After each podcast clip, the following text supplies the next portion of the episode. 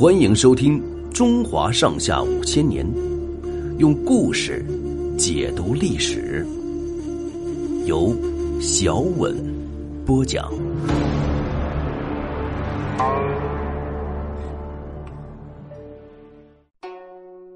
钻木取火的传说。原始人群到氏族公社初期，人类生活是怎样进化的？我国古代也有许多传说。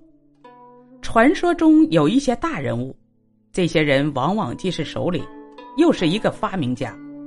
这种传说多半是古人根据远古时代的原始人生活想象出来的。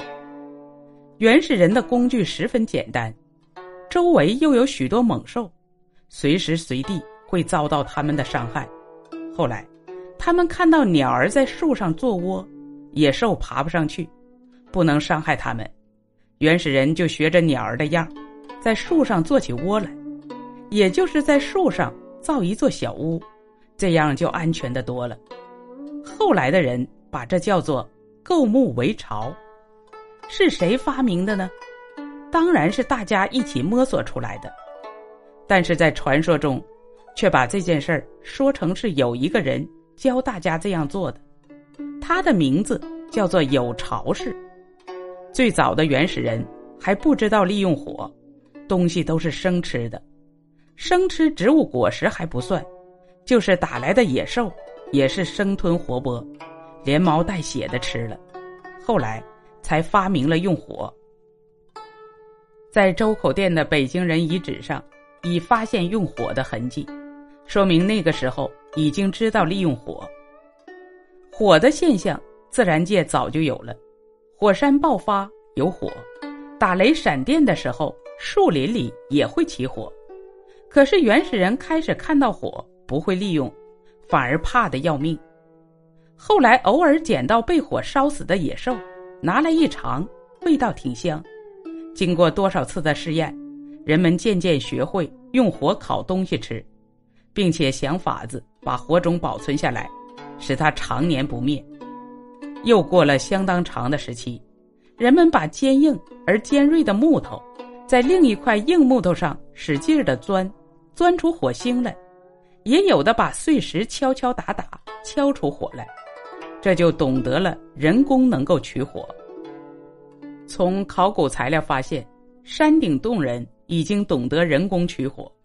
是谁发明的呢？当然是劳动人民，但是传说中又说成是一个人，叫做燧人氏。人工取火是一个了不起的发明，从那时候起，人们就随时可以吃到烤熟的东西，而且食物的品种也增加了。据说，燧人氏还教人捕鱼。原来像鱼、鳖、蚌、蛤一类东西，生的有腥臊味儿，不能吃。有了取火办法，就可以烤熟来吃了。不知过了多长的时间，人们开始用绳子结网，用网去打猎，还发明了弓箭。这比光用木棒、石器打猎要强得多。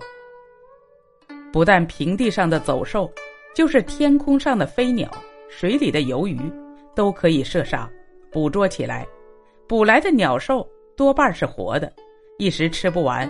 还可以留着养着，留到下次吃，这样人们又学会了饲养。这种结网、打猎、养牲口的活，都是人们在劳动中共同积累起来的经验。传说中却说发明这些事儿的人是伏羲氏，或者叫庖羲氏。庖是厨房，羲是牲口的意思。这种渔猎的时期，又不知经过了多少年，人类的文明越来越进步。开始，人们偶尔把一把野谷子撒到地上，到了第二年，发现地面上生出苗来，一到秋天，又长成了更多的谷子，于是，人们就大量栽种起来。他们用木头制造一种耕地的农具，叫做耒耜，就是一种带把的木锹。